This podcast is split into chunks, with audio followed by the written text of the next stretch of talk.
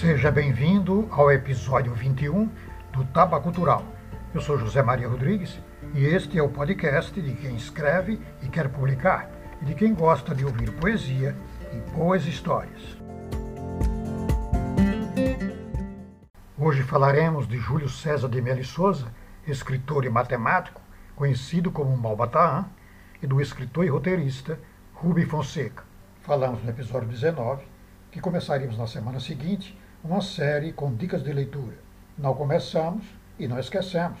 Estamos preparando tudo para começarmos no momento adequado, o que deve ocorrer dentro de duas ou três semanas. Lembramos que estamos com nosso site www.podpage.com barra taba tracinho cultural e lá você encontrará todos os episódios lançados e as atualizações semanais. O endereço estará na descrição do episódio. Se você gosta de nosso podcast, de nossa proposta em defesa das letras e da cultura nacional, indique a um amigo ou a uma amiga, coloque like no que gostar e use os comentários para suas observações e sugestões. Assim você estará nos ajudando a fazer o programa melhor, o que muito agradeceremos. Grande concurso Taba Cultural de Literatura. São 10 temas para você se inspirar e escrever. Formulários de inscrição no site www.tabacultural.com.br. A trajetória biográfica do mais célebre escritor de contos árabes e professor de matemática do Brasil, assim como seu personagem, Malbataan, nos enche de curiosidade para saber quando começa um e quando começa o outro, porque os dois estão umbilicalmente ligados. Um é o professor e o outro seu interlocutor. Duas histórias e um só legado. Talvez sem a mistificação literária, o professor Meli Souza nunca teria conseguido popularizar o ensino da matemática, transformando a disciplina da decoreba em matéria curiosa e divertida, que teve no livro O Homem que Calculava seu mais espetacular exemplo.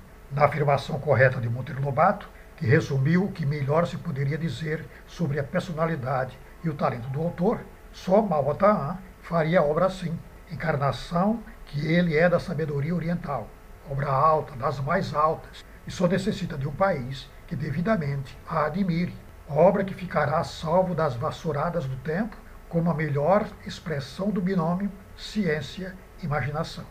Júlio César de Melo Souza Nasceu no Rio de Janeiro em 6 de maio de 1895. Passou sua infância na cidade de Queluz, às margens do rio Paraíba, junto à divisa com o estado do Rio de Janeiro, em São Paulo. Teve oito irmãos, cursou o ensino fundamental e médio dos colégios Militar e Pedro II no Rio de Janeiro. Formou-se professor pela Escola Normal e depois engenheiro pela Escola Nacional de Engenharia. Lecionou em diversos estabelecimentos de ensino, como o Colégio Melo e Souza, o Colégio Pedro II a Escola Normal e a Universidade Federal do Rio de Janeiro. Casou-se com Nair Marques da Costa, com quem teve três filhos. Criou a mistificação literária que chamou Malbataan, através da qual publicou inúmeras obras, entre as quais o célebre O Homem que Calculava. Assinando como Malbataan ou como professor Meli Souza, escreveu diversos livros de didática e ensino da matemática. Foi principalmente arauto e precursor de uma nova forma de ensinar matemática, como também o mais destacado popularizador da disciplina. Durante muitos anos, ninguém imaginava que o professor Meli Souza era Malbataan, o famoso autor árabe que se fazia presente em livros, jornais e revistas em todo o país. Quando Júlio César de Meli Souza criou o pseudônimo Malbataan, não queria apenas criar o pseudônimo, mas fazer com que ele parecesse real, como se houvesse realmente existido uma pessoa com esse nome, numa mistificação literária. Passou então a estudar a cultura e a língua árabe durante sete anos, de 1918 a 1925, para que pudesse inventar a biografia de Malbataan e para que seus contos árabes fossem convincentes em termos de estilo, linguagem e ambientação. O primeiro livro escrito como Malbataan, Contos de Malbataan, logo na primeira página, aparece a ilustração de um árabe, de turbante e longas barbas brancas, escrevendo. Assim, durante muitos anos, o público acreditou que Malbataan fosse esse árabe de longas barbas brancas e turbante. Júlio César e Malbataan passaram a ser então duas pessoas diferentes, havendo aí uma fusão entre o real e o ficcional. Por esse motivo, Júlio César de Melo Souza foi autorizado pelo presidente Getúlio Vargas a utilizar livremente o nome Malbataan e esse nome foi acrescentado à sua carteira de identidade. Era uma biografia completa. Malbataan era um crente de Alá e de seu santo profeta Maomé, famoso escritor árabe que nasceu na Península Arábica, em uma aldeia conhecida como Musali, próxima do centro islâmico dos muçulmanos, a cidade de Meca, em 6 de maio de 1885, mesmo dia de nascimento do professor Júlio César de Mello e Souza. Diz ainda que Malbataan, muito jovem, foi convidado pelo emir Abd El Aziz Ben Ibrahim a ocupar o posto de Queimaçã, ou seja, prefeito de El Medina, município da Arábia. Exerceu seu cargo, ou melhor, suas funções administrativas, com inteligência e habilidade. Conseguiu também poupar incidentes entre peregrinos e autoridades locais e buscou dar amparo aos estrangeiros que visitavam os lugares sagrados do Islã. Era uma biografia completa. Malbatan seguiu seus estudos no Cairo, Egito e Istambul, Turquia, até receber uma vultosa herança de seu pai e resolveu viajar pelo mundo, passando pela China, Japão, Rússia e Índia, onde teria observado e aprendido os costumes e lendas desses povos. Teria estado por um tempo vivendo no Brasil. Júlio César criou o famoso escriba árabe, Malbataan, por acreditar que um escritor brasileiro não chamaria atenção escrevendo contos árabes. Para dar mais verossimilhança à história, criou também um tradutor para os livros, o professor Breno Alencar Bianco. Malbataan significa o moleiro de Malba, sendo Malba a denominação de um povoado ao sul da Arábia. E Taan significa moleiro, aquele que prepara o trigo. A palavra Taan foi tirada do sobrenome de uma de suas alunas, Maria Taan. Em homenagem a Malba Taan, o dia de seu nascimento, 6 de maio, foi decretado como o Dia do Matemático, o Dia da Matemática, pela Assembleia Legislativa do Rio de Janeiro. Malba é nome de escola no Rio de Janeiro, de uma escola municipal de ensino fundamental em São Paulo e de uma biblioteca municipal em São Bernardo do Campo, São Paulo. Júlio César escreveu ao longo de sua vida cerca de 120 livros, 169 de contos e 51 de matemática recreativa, didática da matemática, história da matemática e ficção infanto-juvenil, tendo publicado com seu nome verdadeiro ou sob pseudônimo. Os livros, assinados apenas como Malbataan, trazem fábulas e lendas passadas no Oriente, à maneira dos contos de Mil e Uma Noites. Júlio César faleceu em Recife no dia 18 de junho de 1974, aos 79 anos, quando ministrava o curso para professores. Em 2013, o governo do Brasil instituiu, em sua homenagem, o Dia Nacional da Matemática, na data de seu nascimento.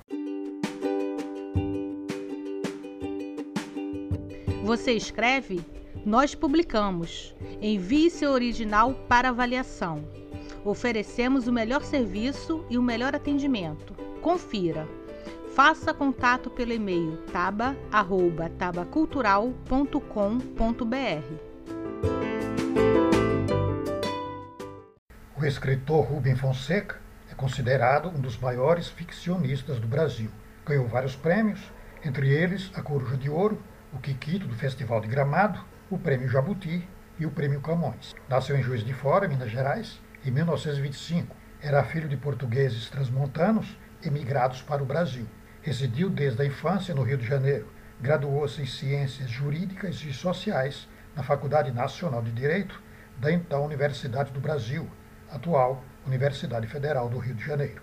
Em 31 de dezembro de 1952, iniciou sua carreira na polícia, como comissário do 16º Distrito Policial em São Cristóvão, no Rio de Janeiro. Muitos dos fatos vividos naquela época e dos seus companheiros de trabalho estão imortalizados em seus livros. Aluno brilhante da escola de polícia, não demonstrava então pendores literários. Ficou pouco tempo nas ruas. Foi, na maior parte do tempo em que trabalhou, até ser exonerado em 6 de fevereiro de 1958, um policial de gabinete. Cuidava do serviço de relações públicas da polícia. Na escola de polícia, destacou-se em psicologia. Em julho de 1954, recebeu a licença para estudar e depois dar aulas desta disciplina na Fundação Getúlio Vargas, no Rio de Janeiro.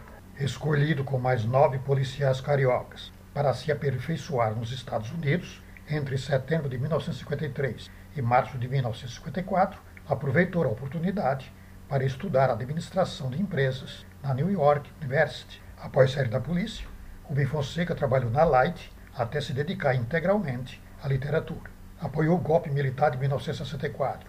Foi um dos roteiristas contratados pelo Instituto de Pesquisa e Estudos Sociais. Em 1976, um de seus livros mais importantes, Feliz Ano Novo, foi proibido de circular e de ser publicado, após decisão do então ministro da Justiça, Armando Falcão, em 15 de dezembro daquele ano.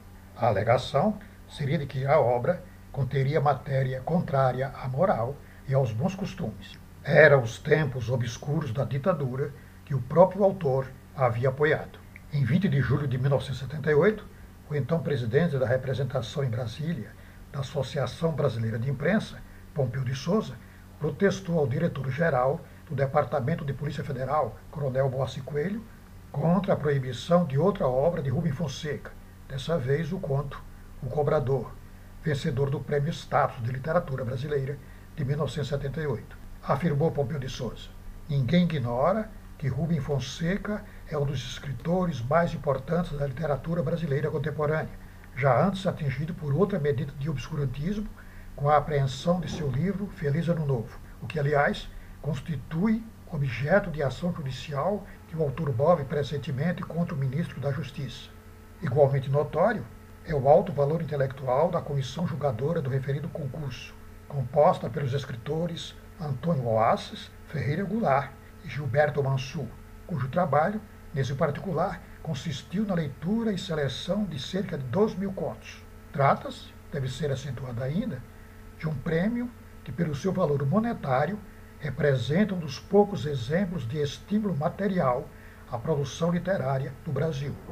O ato da censura, ainda mais tendo em vista que repete proibição idêntica contra o conto vitorioso e concurso semelhante no ano anterior, da mesma revista, dessa vez da autoria de outro mestre do gênero, o escritor Dalton Trevisan, pode determinar uma retração da parte da editora prejudicada, como de outras, no sentido de manter ou estender tão louvável empreendimento. Por todas essas razões, Vossa Senhoria há de concordar que medidas dessa natureza contrapõem-se, na verdade, aos interesses nacionais, na defesa dos quais essa representação da ABI aqui manifesta o seu protesto, assim como a expectativa de que, de futuro, não venham a repetir-se. Eram os tempos, então hoje, quando vejo essas pessoas na rua pedindo intervenção militar, dizendo que fazem em nome da liberdade, da pátria e de Jesus, fico querendo saber do que realmente eles estão falando. As obras de Rubem Fonseca geralmente retratam, em estilo seco e direto, a luxúria e a violência urbana, em um mundo onde marginais, assassinos, prostitutas, miseráveis e delegados de polícia se misturam.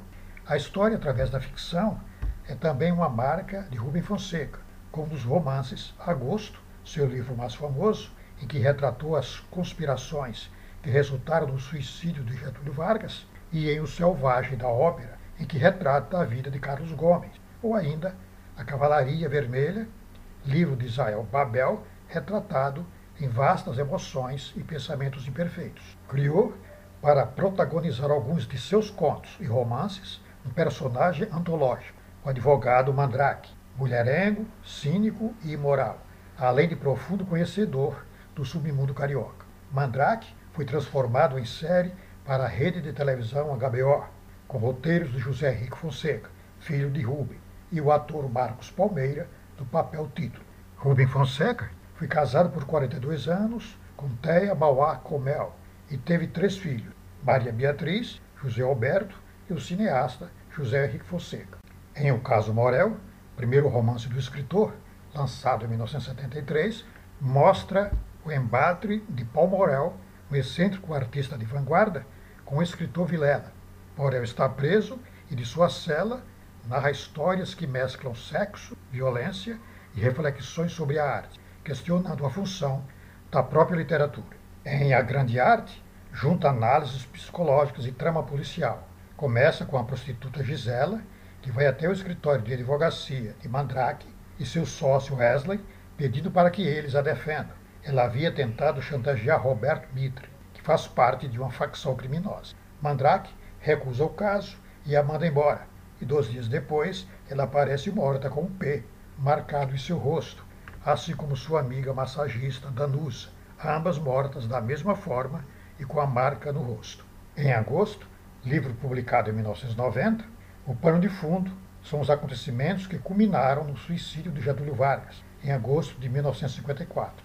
Rubem mescla ficção e realidade. Conta a história do assassinato de um empresário e as investigações cujas pistas levam o investigador Matos ao Palácio do Catete e poderia incriminar pessoas próximas do presidente e ligadas à crise política do país. Em O Selvagem da Ópera, de 1994, o autor faz uma mistura interessante de roteiro cinematográfico, biografia e romance, e tem como tema central a vida e obra de Carlos Gomes. Mostra o compositor brasileiro desde o início de sua carreira, saindo de Campinas para o Rio de Janeiro e posteriormente se mudando para Milão. Como o livro é supostamente um roteiro cinematográfico, ele não descreve exatamente as coisas, mas como a câmera deverá ser posicionada e o tipo de sequência a ser usada. Os altos e baixos do personagem, maior compositor de óperas do Brasil, revela um Carlos Gomes em constantes crises financeiras, além de episódios de baixa autoestima, apesar do sucesso na Itália, que consagrou o Guarani, encenada no Scala de Milão. Carlos Gomes foi protegido do imperador Pedro II, mas caiu em desgraça depois do advento da República. Rubem Fonseca sofreu um infarto em seu apartamento no bairro do Leblon no dia 15 de abril de 2020. Foi socorrido no Hospital Samaritano, mas não resistiu e veio a falecer. Hoje falamos de Júlio César de Melo Souza, conhecido como Malbataan, e do escritor e roteirista Rubem Fonseca. Voltaremos na próxima semana com novos poetas e escritores nascidos no mês de maio. Não esqueça, deixe seu like, seu comentário, que muito agradeceremos. Até a próxima semana. Se você gostou de nosso podcast, nos ajude a divulgar. Recomende aos amigos, aos que escrevem e aos que gostam de ouvir poesia e boas histórias. Obrigado por sua audiência e até o próximo.